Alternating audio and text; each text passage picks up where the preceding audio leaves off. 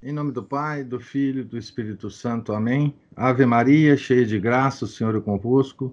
Bendita sois vós entre as mulheres, e bendito é o fruto do vosso ventre, Jesus.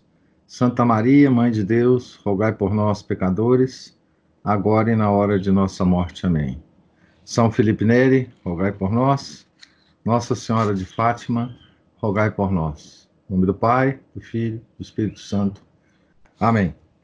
Então vamos continuar hoje a leitura do, do livro Alma de Todo Apostolado, do Dom Chutar. Nós estamos então na, na, no item 4 do primeiro, da primeira parte do livro. É, quão desconhecida é esta vida ante, interior. Ah, no, na, na, no item 3, nós, ah, Dom Chutar nos leva a considerar as 11 verdades sobre, sobre a vida interior, e agora ele vai fazer observações gerais sobre a nossa relação com essa vida interior. Né? Então ele diz assim: São Gregório Magno, tão hábil administrador e zeloso apóstolo, como grande contemplativo, com uma só palavra, secum vivebat, que é viver consigo mesmo, caracteriza o estado de alma de São Bento, que em Sibiaco, Subiaco, ou Subíaco, não sei como é que fala isso, lançava os fundamentos da sua regra, tornada uma das mais poderosas alavancas de apostolado que Deus se tem servido na terra. Ele é filho espiritual de São Bento, né? O, o Dom Chutar. Então ele está dizendo a regra de São Bento, né? E ele caracteriza essa regra como a mais, uma das mais poderosas alavancas de apostolado de que Deus se tem servido na Terra. Lembramos que São Bento é considerado o, o criador da civilização ocidental. Ele é patrono da Europa, né? É, não deve estar muito satisfeito com a Europa, não, mas, enfim, com aquelas regras que eu sempre é, menciono para vocês, que hoje a gente trocou essas regras por outras regras, né? Mas, enfim, é precisamente o contrário que se deve afirmar da grande maioria de nossos contemporâneos. Ele estava falando isso em 1907, hein, gente? Viver consigo mesmo, em si mesmo, querer se governar a si mesmo e não se deixar governar pelas coisas exteriores. Presta atenção agora o que, que ele vai falar. Reduzir a imaginação, a sensibilidade e até a inteligência e a memória ao papel de servas da vontade e conformar constantemente esta vontade com a vontade de Deus. Então, reduzir a imaginação, a sensibilidade e até a inteligência e a memória ao papel de servas da vontade e conformar constantemente esta vontade com a vontade de Deus é um programa que dia a dia se vai aceitando cada vez menos neste século de agitação que viu nascer um ideal novo. O amor da ação pela ação. O século que ele estava falando era o passado, né? Para frustrar esta disciplina das faculdades, bons se julgam todos os pretextos. Negócios, cuidados de família, higiene, boa fama, amor da pátria, prestígio da corporação, pretensa glória de Deus, procuram a porfia impedir-nos de viver em nós mesmos. Essa espécie de delírio da vida fora de si chega até a exercer sobre nós uma fascinação irresistível. Então, Dom Chutar cita aqui algumas coisas que na época e até hoje, obviamente, uh, nos tiram de nós mesmos, né? Negócio, cuidar de família, higiene, etc, etc. O que diria ele hoje, né? Com as redes sociais, né? O que diria ele com, com, com as redes sociais, né? Da atualidade. Ele chama isso de delírio da vida fora de si. Devemos admirar-nos, então, de que a vida interior seja desconhecida? Desconhecida é ainda dizer pouco. Essa vida é a miúdo desprezada ou ridicularizada, até por aqueles mesmos que mais deveriam apreciar as suas vantagens e a sua necessidade. Houve-se mister da memorável carta dirigida por Leão XIII ao cardeal Gibbon, arcebispo de Baltimore, para protestar contra as consequências perigosas de uma admiração exclusiva pelas obras. Ao fim, a, a fim de evitar o trabalho da vida interior, o homem da igreja chega a desconhecer a excelência da vida com Jesus, em Jesus, por Jesus. Chega a esquecer que no plano de redenção, tudo, bem que construído sobre a rocha de Pedro, nem por isso deixa de ter os seus fundamentos na vida eucarística. Relegar para o segundo plano o essencial, eis no que inconscientemente trabalham os partidários dessa espiritualidade moderna, designada pela palavra americanismo. A carta do Papa Leão XIII sobre para o cardeal Gibbon, uh, arcebispo de Baltimore, nessa carta ele cunha a palavra americanismo, o, o jeito é, dos americanos, né, é, católicos, né, americanos, considerarem as coisas, né. Para eles, a igreja não é ainda não é ainda um templo protestante. O sacrário não está ainda vazio. Mas a vida eucarística na sua opinião, quase não pode adaptar-se, nem, sobretudo, bastar às exigências da civilização moderna.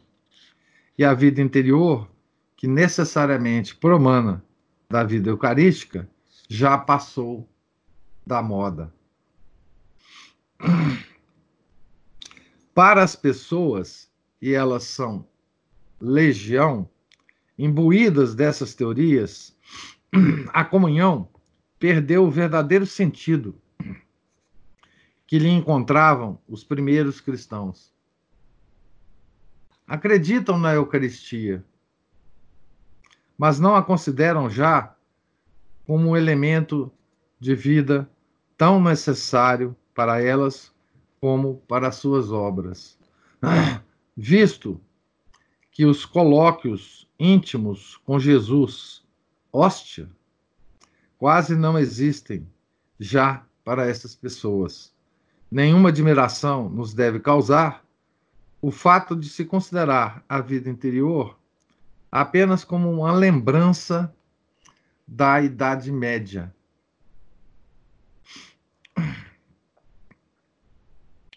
É o que normalmente é, os nossos inimigos é, lançam contra nós, né? Que nós somos Queremos viver na Idade Média, né?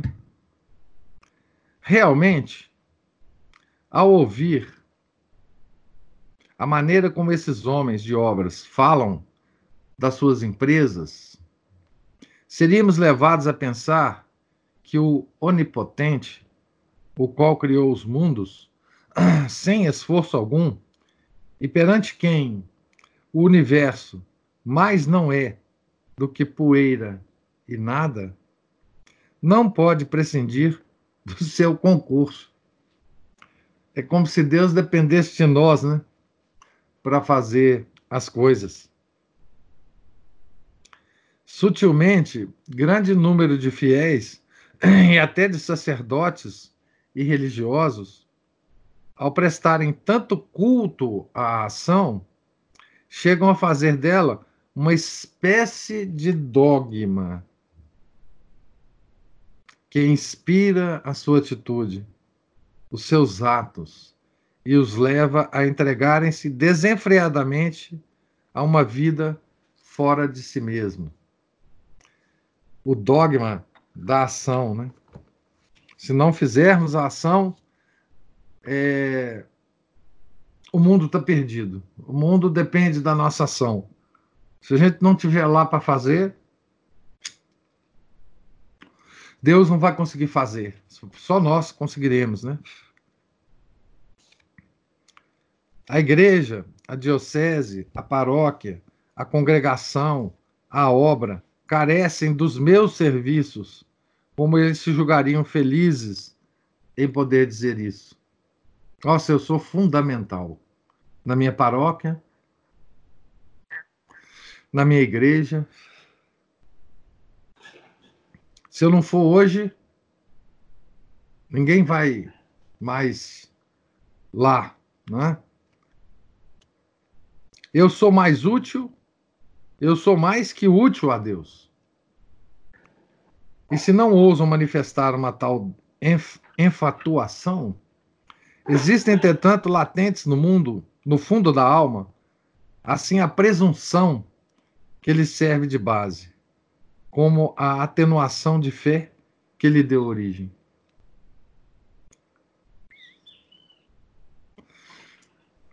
Então, quem pensa assim, quem pensa que é absolutamente fundamental a Deus para que ele faça o seu trabalho, a fonte disso já é uma atenuação da fé. Né? Com frequência, ordenam ao, ao neurastêmico que se abstenha, e às vezes por largo período de tempo, de todos os trabalhos. Remédio para ele insuportável. Porque a sua doença lança-o precisamente numa excitação febril, que, tornada como uma segunda natureza, o impede a procurar incessantemente novo dispêndio de forças e comoções que lhe agravam o mal. Então, Dom Chutar está dizendo que isso é uma doença espiritual, obviamente. Uma doença do católico, gente. Do católico. Uma doença espiritual que ataca a nós, essa, essa volúpia da ação, essa volúpia de, de apostolado é, é, absolutamente é, é, maluco. Né? Assim sucede que quase sempre ao homem de obras com relação à vida interior.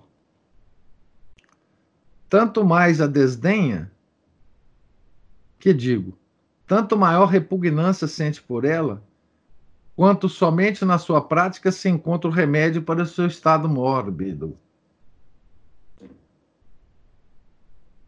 Procurando, de preferência, atordoar-se cada vez mais sob a avalanche de trabalhos crescentes, e mal dirigidos, vai dessa sorte afastando toda a possibilidade de cura. Mais à frente, ele vai descrever a situação de uma pessoa dessa, particular, imaginária, mas particular. O navio desliza a todo vapor. E enquanto aquele que o dirige admira a velocidade da marcha, Deus julga que esse navio, por falta de um piloto prudente, corre a aventura e com perigo de sossobrar. Adoradores em espírito e em verdade, eis o que Nosso Senhor exige antes de mais nada.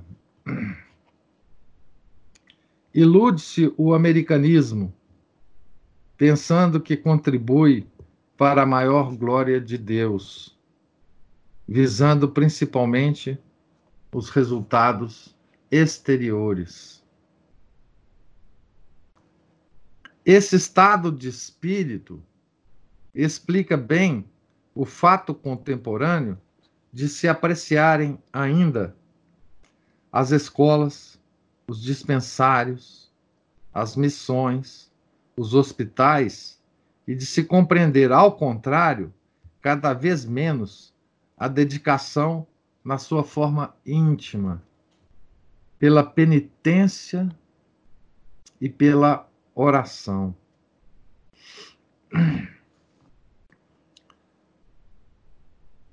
Não tendo já forças. Deixa eu ver aqui a minha. Não tendo já forças para acreditar na virtude da imolação oculta, muitos não se contentam apenas com tratar de, com tratar de covardes e de iluminados os que a elas se consagram, na solidão do claustro, sem ficarem segundos no zelo ardente pela salvação das almas aos mais infatigáveis missionários. Mentem ainda, metem ainda a ridículo as pessoas de obras que julgam indispensável roubar alguns instantes às ocupações mais úteis, para irem purificar e inflamar o seu zelo junto ao sacrário e obter do hóspede divino maiores e melhores resultados para os seus trabalhos.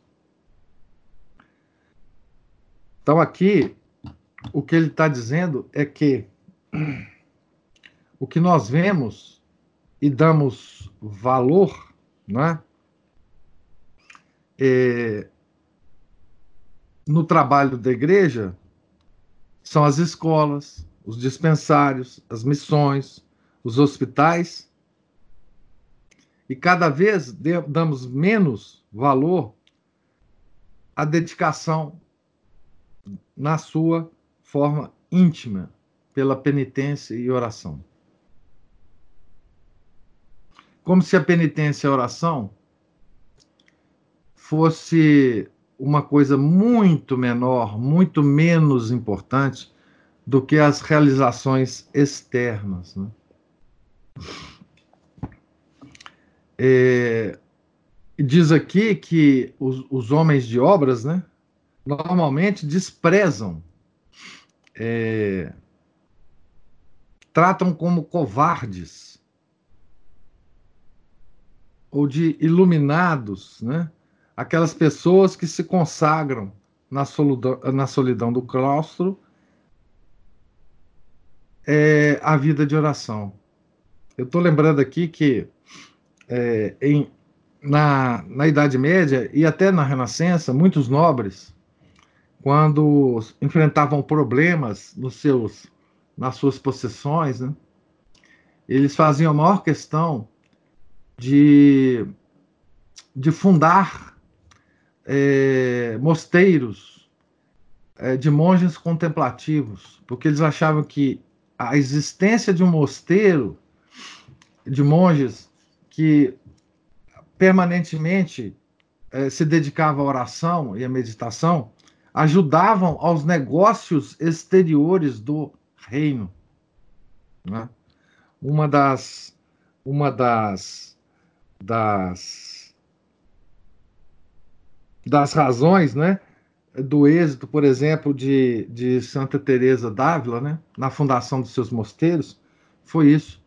Os, os, os nobres ajudaram muito essa, essa, essa, essa obra da, de Santa Teresa, porque eles achavam uma honra e uma necessidade absoluta que um, um certo reino tivesse é, mosteiros de, de, de, de, monges contemplativos. Né? É, então, a, num determinado momento, nós perdemos isso. Né? É, o Samuel colocou a carta, a carta do, do, do Leão 13 aí, uh, Testem Benevolentem, né? Uh, enfim. Hoje, quando a gente vê, né, uh, é, é, uma tristeza né, nós vermos tantos católicos, né,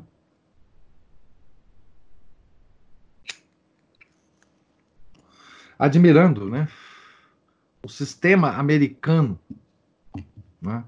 não só católicos, mas, é, enfim, no Brasil hoje existe uma admiração excessiva, né, pelo sistema americano, um sistema geral, né? Não estou dizendo só só o o catolicismo americano, mas o sistema geral do, dos americanos, né? É bom ler essa carta para vocês verem o que, que Leão XIII já já achava desse o que ele disse, o que ele cunhou, né, de americanismo. O americanismo hoje ele se projetou muito, né, ah, no mundo inteiro. E curioso é que os argumentos é, a favor da, da, dessa, dessa, esse louvor né, aos americanos é exatamente pelas pelo sucesso do sistema americano, o sucesso em obras, né? O sucesso material do sistema americano. Então, resposta a uma primeira objeção. Então, uma das primeiras objeções que se faz à, vi à vida interior é que ela é ociosa. Então ele pergunta: é ociosa a vida interior? Este livro apenas se dirige aos homens de obras, animados por um ardente desejo de trabalhar pela salvação das almas, mas expostos a negligenciar as medidas necessárias para que a sua dedicação produza frutos fecundos nas almas, sem que para eles próprios se torne um dissolvente da vida interior. Então, esse livro aqui, ele se dirige, então, a todos nós. Né? Porque nós vimos já anteriormente né, que esse trabalho de apostolado ele é feito por todos nós, nos vários níveis, né? É, partindo dos pais com os filhos, né? Na, na, no seio da, da família, né? da unidade é, é, mínima da, da sociedade, né? Não caiamos aqui na, no refrão da, da Revolução Francesa, né? Que a, a sociedade é composta de indivíduos, né? De cidadãos, né? Não, a, a, a sociedade é composta de famílias, né? O cidadão ele tem que ser inserido numa família para ele ter uma, uma vida minimamente é, é é, que vale a pena ser vivida, né? Então, é, ela começa no seio da família, né? Esse, esse apostolado, né? A família, pais com filhos, e a família de modo geral, né? Com os vários graus de parentescos, né? Tios, tias, avós, avós, uh, primos, primas, e por aí vai, né? Todos nós, católicos, né? É, fazemos esse apostolado, quer queiramos, quer não queiramos. Um apostolado positivo ou um apostolado negativo?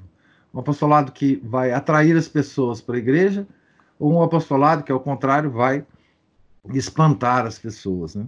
Então, esse livro se dirige aos homens de obras, que somos nós. É?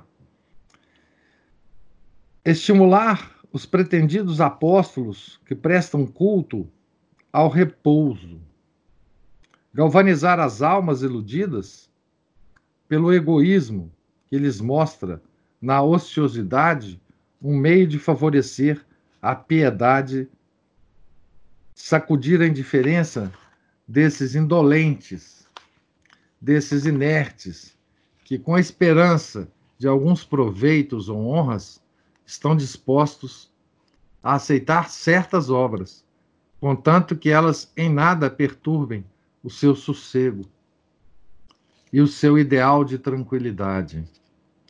Tal não é o nosso fito. Essa tarefa reclamaria uma obra especial.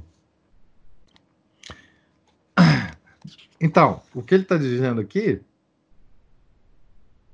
é que ah, nós ah, somos, de um modo geral, preguiçosos. Nós só aceitamos essas obras na medida em que ela garanta o nosso sossego. Né? E ele disse o seguinte: que ele, ele não tem a pretensão de, de mover esses, esses indolentes, né? Porque isso era um, uma obra especial. Deixando, pois, a outros o cuidado de fazer compreender a essa categoria de apáticos as, as a responsabilidade de uma existência que Deus queria ativa e que o demônio, de concreto com a natureza, torna infecunda por falta de atividade e de zelo, voltemos aos queridos e veneráveis colegas para quem especialmente escrevemos. Então ele já está desistindo dos indolentes aqui, né? Nenhuma comparação pode exprimir bem a intensidade infinita de atividade que existe no seio de Deus. A vida interior do Pai é tal que gera uma pessoa divina. Da vida interior do Pai e do Filho procede o Espírito Santo. Aqui é um, é um ponto que é que muita gente, a maioria de nós, né, não tem a menor ideia. E é uma das coisas que os místicos é, insistem muito, é que a Santíssima Trindade é uma, uma que, que na Santíssima Trindade existe uma intensidade uh, de atividade absolutamente incompreensível é, para o ser humano. Né? É, talvez um dia a gente, ainda numa próxima quaresma, se Deus nos der alguma chance de viver mais uma, nós podemos ler alguns, alguns trabalhos sobre isso é, de um outro de um outro monge chamado Dom Columba Marmion sobre essa atividade da Santíssima Trindade, né? atividade infinita. Né? A vida interior comunicada aos apóstolos no cenáculo imediatamente lhes inflamou o zelo.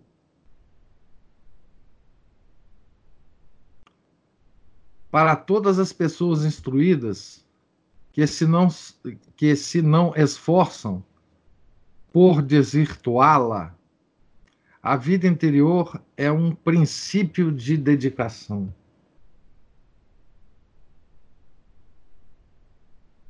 Então, se essa vida interior da Santíssima Trindade nos for comunicada, essa atividade infinita da Santíssima Trindade será comunicada também a nós, né?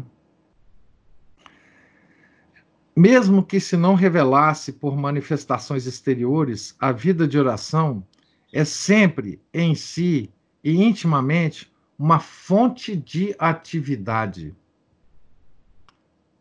Há nenhuma outra comparável. Nada mais falso do que ver nela uma espécie de oásis, servindo de refúgio aos que sossegadamente querem passar a sua vida.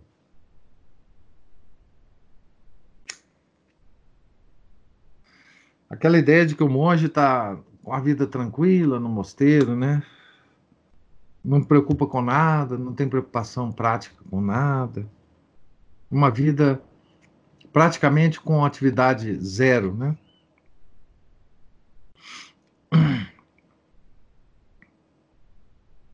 Basta que seja o caminho que mais diretamente conduz ao reino dos céus, para que o texto regnum celorum vim patito et violenta apiunde alude. O reino dos céus sofre violência, e os que se fazem violência são os que o arrebatam. Ele está citando aqui Mateus 11, 12. O reino dos céus sofre violência. E os que se fazem violências, violências são os que o arrebatam, arrebatam o reino dos céus. Então, essa frase, ele fala: basta que seja o caminho que mais diretamente conduz ao reino dos céus, para que o texto que eu acabei de ler lhe deva ser especialmente aplicado.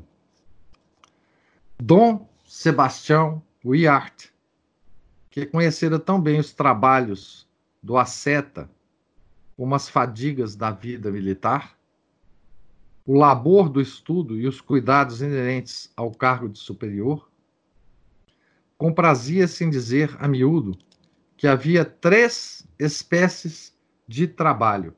Vamos ver agora as três espécies de trabalho. O primeiro, a primeira, o trabalho quase exclusivamente físico daqueles que exercem uma profissão manual, do lavrador, do artista, do soldado. Este trabalho, afirmava ele, pense-se o que se pensar, é o menos rude dos três. O segundo trabalho, o trabalho intelectual do sábio, do pensador, procurando, por vezes, tão arduamente a verdade.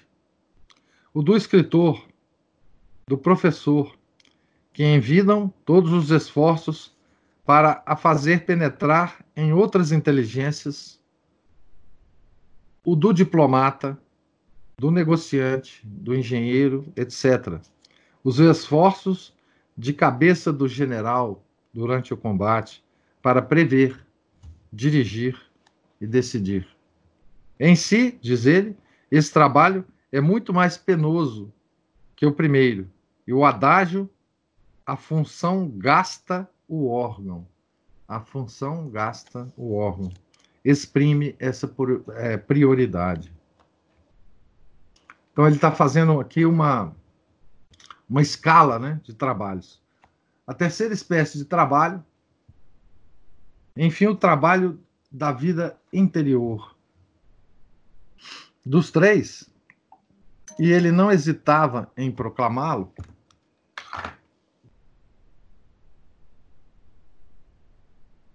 e ele não hesitava em proclamá-lo, é o mais gravoso quando se torna, quando se toma a sério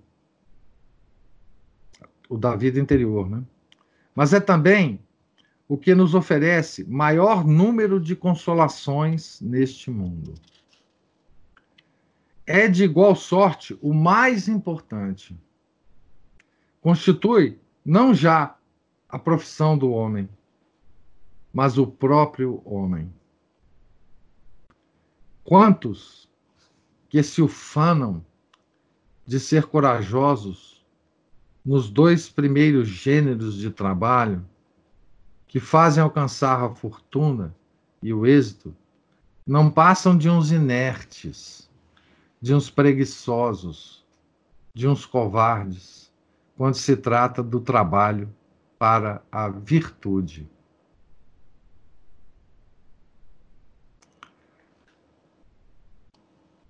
Então, é, isso nos, nos, nos, nos alerta que a, a, o trabalho da vida interior ele é muito mais difícil, né, do que o trabalho manual e do que o trabalho puramente intelectual. Né? O ideal do homem decidido a adquirir a vida interior é esforçar-se por se dominar incessantemente a si mesmo e a tudo aquilo que o rodeia, a fim de que todas as suas ações redundem, redundem em glória de Deus. Para o realizar, esforça-se por se conservar unido a Jesus Cristo em todas as circunstâncias, tendo desta sorte os olhares fitos no escopo, no escopo a atingir e pesando tudo à luz do Evangelho. Quo vadam et ad quid? Para onde e a quem irei? Repete Santo Inácio. Tudo, portanto, nele, tanto a inteligência e a vontade, como a memória, a sensibilidade, a imaginação e os sentidos, tudo depende de um princípio. Mas quão enorme soma de trabalho lhe custa o chegar a esse resultado? quer se mortifique ou se entregue a um ou outro recreio lícito, quer reflita ou execute, quer trabalhe ou descanse, quer ame o bem ou sinta aversão pelo mal, quer deseje ou tema, quer aceite a alegria ou a tristeza, cheio de esperança ou de temor, indignado ou tranquilo, sempre e em tudo se esforça com energia por manter a cana do leme na direção da plena vontade divina. Na oração, sobretudo junto da Eucaristia, ainda mais completamente se isola dos objetos visíveis, a fim de chegar a falar com Deus invisível, como se o visse com os próprios olhos. Mesmo do decurso dos seus trabalhos apostólicos, procura realizar esse ideal que São Paulo admira em Moisés. A diversidade da vida tormentas suscitadas pelas paixões. Nada logra fazê-lo desviar um só ápice da linha de conduta que se impôs. Se porventura fraqueja um momento, depressa recobra ânimo e continua com mais vigor a sua marcha para frente. Que trabalho! Como facilmente se compreende que Deus recompense já neste mundo, com alegrias especiais, aquele que não recua perante o esforço exigido por esse trabalho. Ociosos, concluía Dom Sebastião Wiart, ociosos, os verdadeiros religiosos, os padres interiores e cheios de zelo, de zelo. Deixem-se de histórias. Eles, os mundanos mais afamados, que venham analisar se o trabalho se pode comparar com o nosso.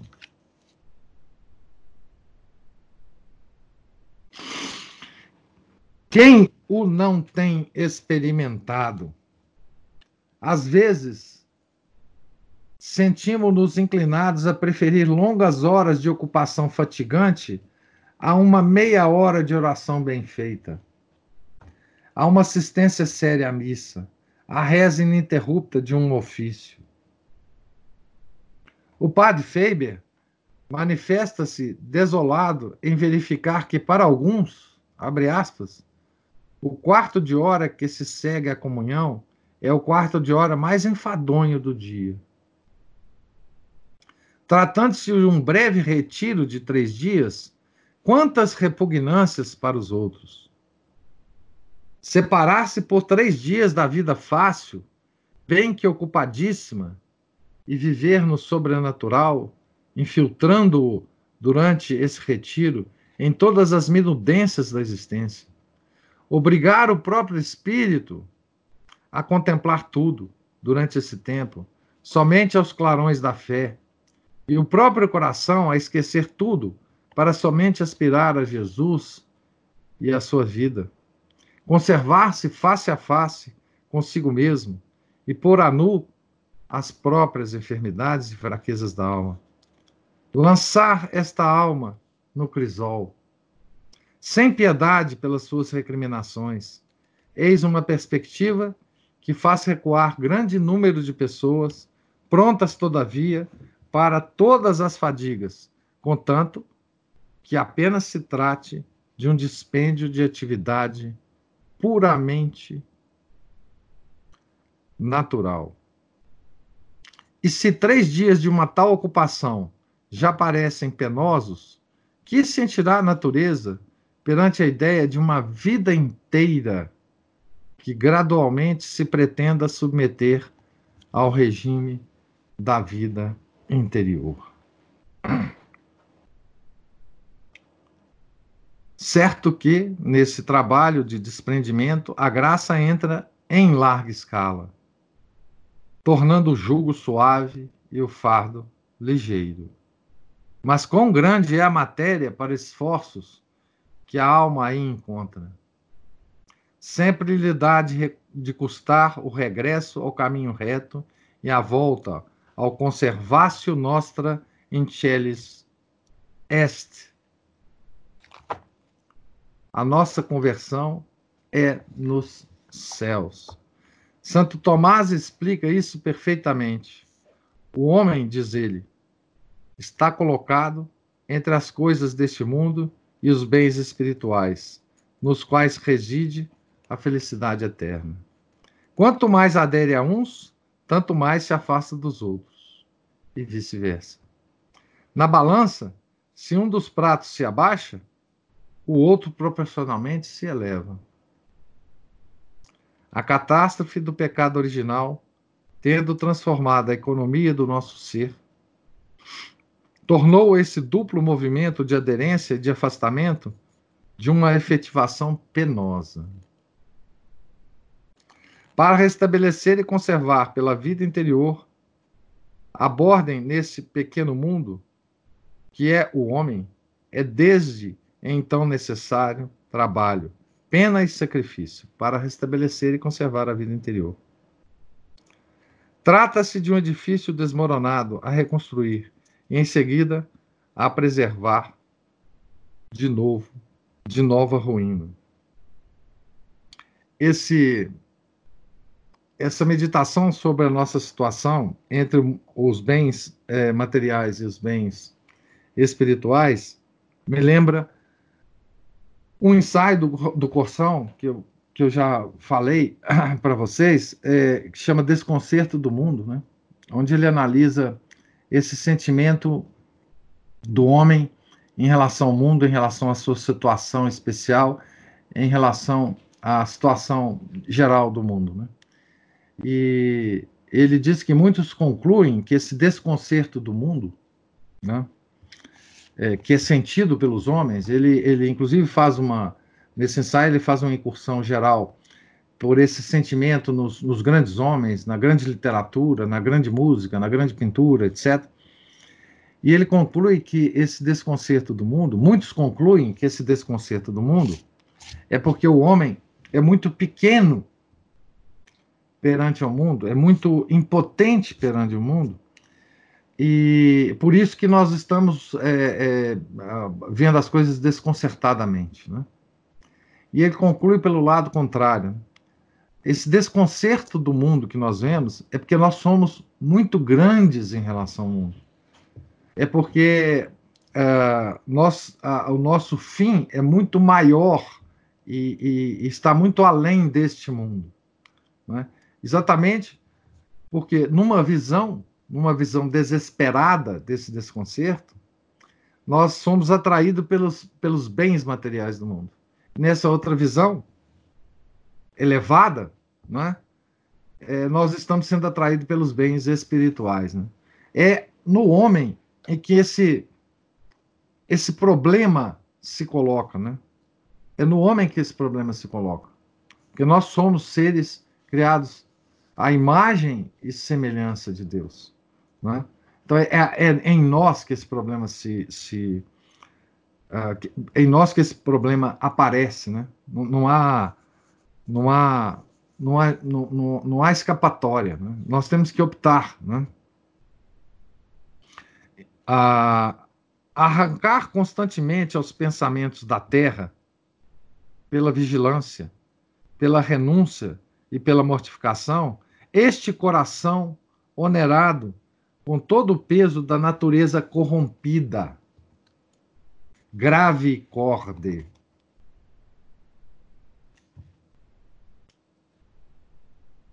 Aqui é Salmo, ele está citando o Salmo 4, né? Reformar o próprio caráter, especialmente nos pontos em que ele menos se assemelha à fisionomia da alma de nosso Senhor. Dissipação, arrebatamento, complacência em si mesmo ou fora de si, manifestações de orgulho ou de naturalismo, dureza, egoísmo, falta de bondade, etc. Resistir ao engodo do prazer presente e sensível, com a esperança de uma felicidade espiritual, que somente se desfrutará após uma longa expectativa. Desapegar-se de tudo quanto é suscetível de lhe fazer amar o mundo. Fazer do conjunto das criaturas desejos, cobiças, concupiscências, bens exteriores, vontade e juízo próprio, juízo próprios, um holocausto sem reserva. Que tarefa! Que tarefa! Eu vou parar, então, hoje por aqui. Eu estou na minha edição, eu estou na página 29. É, aqui no, no meio, aqui, quase no final, da, do item 5, resposta a uma primeira objeção. É ociosa a vida interior? Então, eu vou parar por aqui para responder alguns comentários que já existem aqui e depois também receber outros comentários, se vocês é, tiverem, né? Ah, aqui tem, tem, tem dois, dois, dois, duas referências para vocês que o Samuel colocou. Um é a carta de Leão 13 e o outro é uma, um, um um artigo do professor Orlando Fedeli, Uma Velha Heresia Perfeitamente Atual, o, o Americanismo.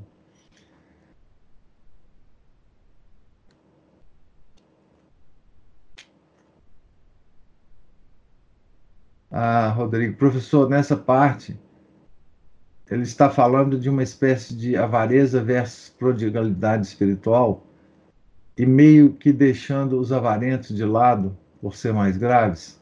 Agora eu já não sei mais em que parte que o Rodrigo se. Ah,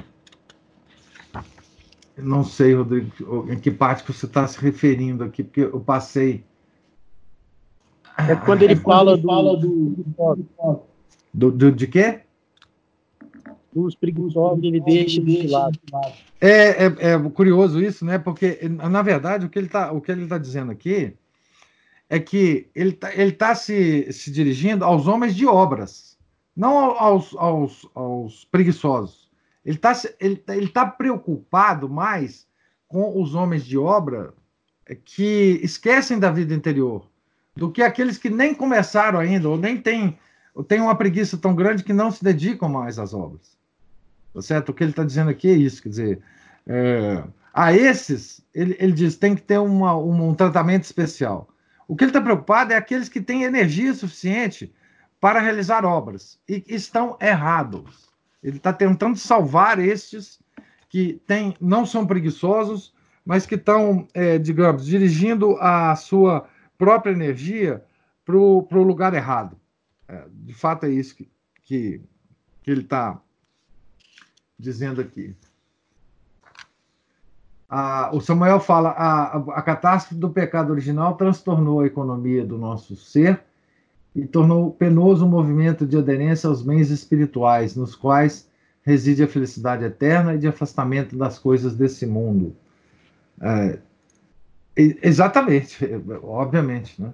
É, enfim, o, o, desconcerto é.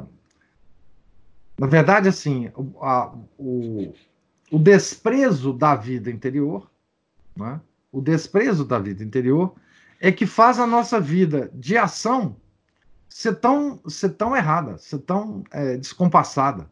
Né? Porque nós não, não.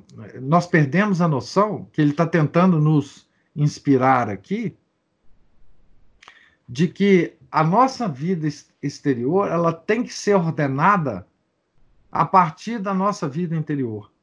Porque é essa vida, é nesta vida que nós temos a, a esperança de encontrar um pouco daquela infinita e absolutamente atordoante atividade da Santíssima Trindade, para que nós façamos parte dessa, desse movimento incessante e infinito de atividade da Santíssima Trindade. E que esse movimento possa, então, é, é, é, vivificar e, e, as, as nossas obras. Que as nossas obras sejam um reflexo desse movimento. Mas se esse movimento não há em nós, não pode haver nas nossas obras. Né? Não, não há como substituir essa, essa atividade da Santíssima Trindade é, se não a absorvemos com a nossa nossa a, a, nossa vida a nossa vida interior, né? Então é, e aqui, na verdade, esse item ele está respondendo a uma pergunta, né? É ociosa a vida interior? Então ele está dizendo que, que ele está tentando nos, nos, mostrar que ela não só não, não é ociosa, mas é, é, ela é a fonte de todas as obras. Ela é a fonte de todas as obras que estão de acordo com a vontade de Deus. Então, sem ela, não há como é, fazer é, nenhum tipo de apostolado, nem, nem o mais simples. Estou dizendo mais, o mais, o mais complexo, né? E daí, com, com, esse pouco que nós já vimos do livro, vocês podem avaliar, né? A, a, a tristeza que no, é dar na gente, não só no nosso próprio trabalho, afinal, nós também é, temos uma vida interior. Ah, ineficaz, mas é, nessa toda essa agitação das redes sociais hoje, é, do ponto de vista do apostolado católico, né? como que isso é uma coisa é, é, lamentável, digamos assim, né? E ineficaz, né? E como isso pode levar não só as pessoas que estão seguindo essa essa vida é, é, de rede social, mas também os próprias pessoas que estão é, tentando fazer um apostolado de uma forma é, equivocada, né? Muitos, né? Eu não posso julgar é, todo mundo, mas o que parece é isso, né? E quão, e quão isso é lamentável ah, em relação a, a, ao que Deus quereria que nós fizéssemos, né? Porque a gente a gente costuma pensar assim que do jeito que estão as coisas, qualquer tipo de apostolado talvez fosse bom a gente fazer, porque tá tão complicado as coisas que qualquer coisa que a gente fizer é, pode ser útil, etc. Mas a gente nunca pensa na vida interior. Né? A gente nunca pensa que deve partir da vida interior e que, e, e que a vida interior é de uma exigência extrema, muito mais do que a vida. Muito, o, o, trabalho da vida interior é muito mais exigente que o trabalho manual e que o trabalho intelectual. Né? Vocês vejam que quando a gente fala de vida intelectual, eu já dei palestra sobre isso para vocês. A gente está falando de um nível completamente diferente desse, né? É, embora os livros, é, alguns livros, eles mencionem essa dimensão religiosa, é, católica da vida intelectual, o Dom Chutar ele vai muito mais fundo, né?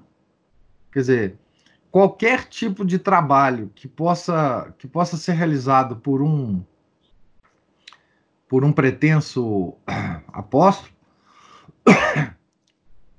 deve jorrar desta vida interior. Sem ela não adianta nenhum outro trabalho. Por mais por mais efetivo exteriormente que seja o trabalho, por mais sucesso que tenha esse trabalho, é, é, ele é infrutífero do ponto de vista de nosso Senhor Jesus Cristo, né? que, que, é exatamente isso que ele que ele está que ele está chamando atenção, né?